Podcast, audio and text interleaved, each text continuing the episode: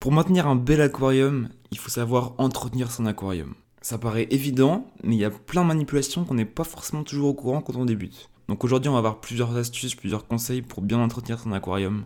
C'est parti. Que vous soyez débutant ou expert, ce podcast vous offre une immersion totale dans le monde fascinant de l'aquariophilie. Des conseils pratiques, des astuces inédites, des interviews d'experts et bien plus encore. Venez nous rejoindre et plonger dans cette aventure. Vous allez découvrir les secrets pour créer un bel aquarium naturel, sain pour vos espèces qui vous correspond. Si le podcast vous plaît, je vous invite à vous abonner pour ne rien rater. Pour me soutenir, le type de partager le podcast, lui laisser une jolie note ainsi qu'un commentaire. Je vous en remercie. Aquarium Facile, le podcast qui vous plonge au cœur du monde aquatique. Je m'appelle Léon Barbeau, créateur du blog Aquarium Facile, et je vous souhaite à tous une très belle écoute. Bonjour à tous, j'espère que vous allez bien. C'est Léon Barbeau du blog Aquarium Facile. Toujours un plaisir de vous retrouver pour ce nouvel épisode. Aujourd'hui, on va parler de l'entretien de l'aquarium. Comment avoir un bel aquarium? Eh bien, tout passe par l'entretien. C'est la clé principale pour avoir un bel aquarium propre, simple aux espèces et agréable à regarder. Donc pour ça, on va voir les 10 choses à faire absolument euh, lors de l'entretien hebdomadaire, donc toutes les semaines ou toutes les deux semaines maximum, grand maximum, on va, va voir ça tout à l'heure. J'ai envie de vous dire, on est parti directement. La première étape, c'est de s'assurer d'entretenir de, en toute sécurité. Donc pour ça, débrancher l'ensemble des équipements électriques, donc le chauffage, le filtre notamment. Débranchez-le avant de mettre les mains dans l'aquarium. Voilà. Normalement, il n'y a pas trop de risques, mais on sait jamais, donc évitez quand même. Donc débranchez, et après vous pourrez passer votre main dans l'aquarium. Et puis en plus, ça permet d'éviter de détruire vos appareils parce que par exemple le filtre, s'il tourne à l'air libre, il risque de pas très bien aller euh, juste après. deuxième étape, on va passer la main dans l'aquarium, on va faire un petit passage manuel. Donc souvent on voit qu'il y a pas mal d'algues filamenteuses par moment, si jamais il y a un petit déséquilibre ou si ça fait un petit moment qu'on n'a pas entretenu. Donc on passe un petit coup dans les plantes, on passe un petit coup sur les sur, la mousse, sur les trucs comme ça euh, où il y a les algues. Donc on passe la main dedans et normalement il y a pas mal d'algues filanteuses qui vont partir avec. Donc ça permet déjà de faire un gros déblayage avant de passer aux étapes suivantes. Donc il faut savoir que les algues elles sont pas là par hasard. Donc si elles sont là, c'est qu'il y a un déséquilibre. Euh, par exemple, trop de lumière, trop de nitrate dans l'eau, trop de pollution. Donc c'est normal s'il y a un aquarium, mais s'il y a une invasion et que la prolifération devient complètement euh, incontrôlable, là c'est pas normal. Et donc si jamais c'est votre cas, je vous invite à aller voir l'épisode sur les algues. Donc vous expliqué dedans plus en détail. Ensuite, on va pouvoir nettoyer les vitres. Donc vraiment des vitres propres, c'est sous-estimé, c'est sous-coté, je trouve, parce que on voit beaucoup d'aquariums où les vitres, bah, elles sont très vite envahies d'algues, de petites poudres d'algues, mais en fait, il y a beaucoup de gens qui lavent leurs vitres. Je sais pas si c'est par manque de temps ou par manque d'envie ou de motivation, bref, peu importe. Mais les vitres, elles peuvent très bien être nettoyées tous les deux jours, tous les trois jours, tous les quatre jours. Ça permet d'avoir au moins des vitres qui sont propres, et forcément, l'aquarium, il sera plus propre et plus esthétique. Il y aura moins cet effet un peu de filtre vert qui rend l'aquarium un peu sale. Ça, il y aura plus avec des vitres propres. Donc pour ça, vous pouvez utiliser des grattoirs, des aimants spécialisés. Donc attention avec ces aimants-là à pas rayer votre vitre. Par exemple, si avec l'aimant, il y a un caillou qui est coincé entre les deux aimants, et ben ça peut très vite rayer l'aquarium. Ça me fait des frissons partout d'en parler. Soyez vigilants avec ça. Sinon, la carte de crédit, une ancienne carte de crédit, ça peut être très utile pour gratter des vitres si jamais les, algues sont un peu trop euh, incrustées. Parce que sinon, un coton, euh, vraiment, un coton réutilisable prévu euh, à cet effet-là, ça fait très bien l'affaire sinon. Donc voilà, troisième étape, nettoyage des vitres.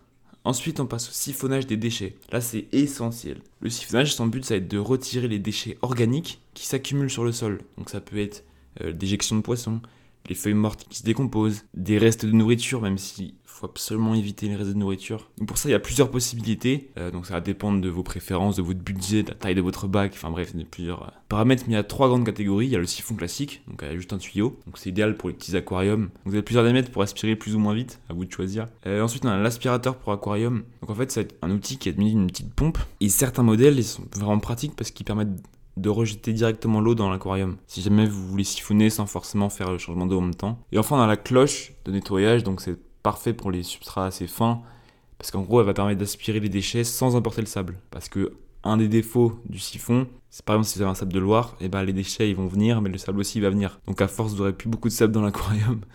Donc c'est pas forcément ce qui est souhaité. Donc voilà, en tout cas, quand vous siphonnez votre sol, attention à pas trop remuer votre substrat parce que c'est un bon refuge bactérien, donc euh, évitez, puis en plus ça risquerait de troubler votre eau, donc soyez, euh, soyez délicat. Ensuite, on va pouvoir passer un petit coup sur les décorations et les plantes, donc euh, avec une brosse à dents ou un gant, ou un gant de nettoyage spécialement pour aquarium.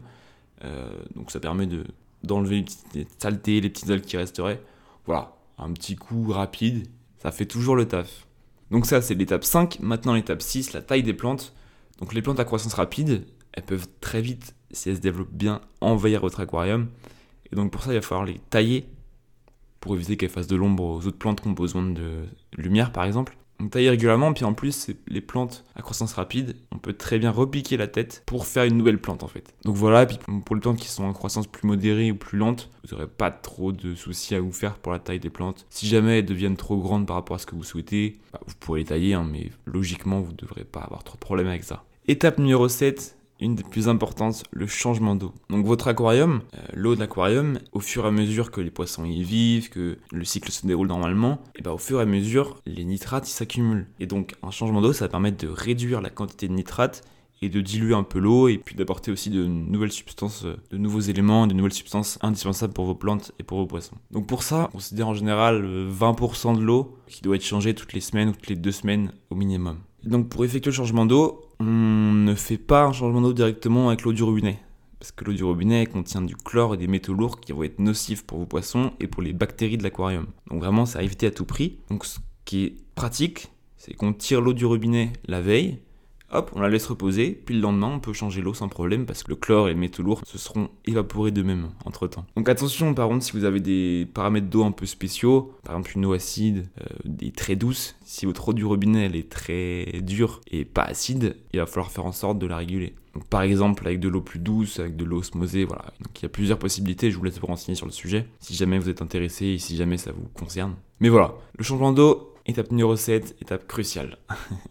Étape numéro 8 qui n'en est pas vraiment une, euh, attention aux idées reçues sur le filtre. Le filtre, il n'y a pas besoin de nettoyer toutes les semaines ou toutes les deux semaines. Loin de là. En fait, le filtre, s'il est sale, c'est pas grave. Du moment que votre filtre il continue de tourner et que le débit n'est pas réduit, et eh ben laissez-le faire. Laissez-le faire tout seul, il n'y a pas de problème. En fait, c'est à partir du moment où il va commencer à se colmater, c'est-à-dire qu'il y aura un peu trop de déchets à l'intérieur, qu'il faudra, qu'il va falloir agir. Mais du moment que votre filtre il marche très bien, laissez-le tranquille, il n'y a pas de problème. Donc si jamais il commence un peu à se colmater, vous pouvez retirer les mousses et il est impératif de laver vos mousses dans l'eau prélevée de l'aquarium. Pour, pour le changement d'eau, hop, vous gardez un peu d'eau de côté, les mousses vous les rincez dans, dans, cette eau-là. Parce que dans les mousses, on a aussi des bonnes bactéries, et les bonnes bactéries, si vous les passez sous l'eau du robinet, elles vont mourir tout simplement. Donc voilà, on évite. donc voilà concernant la filtration mécanique, donc avec les mousses.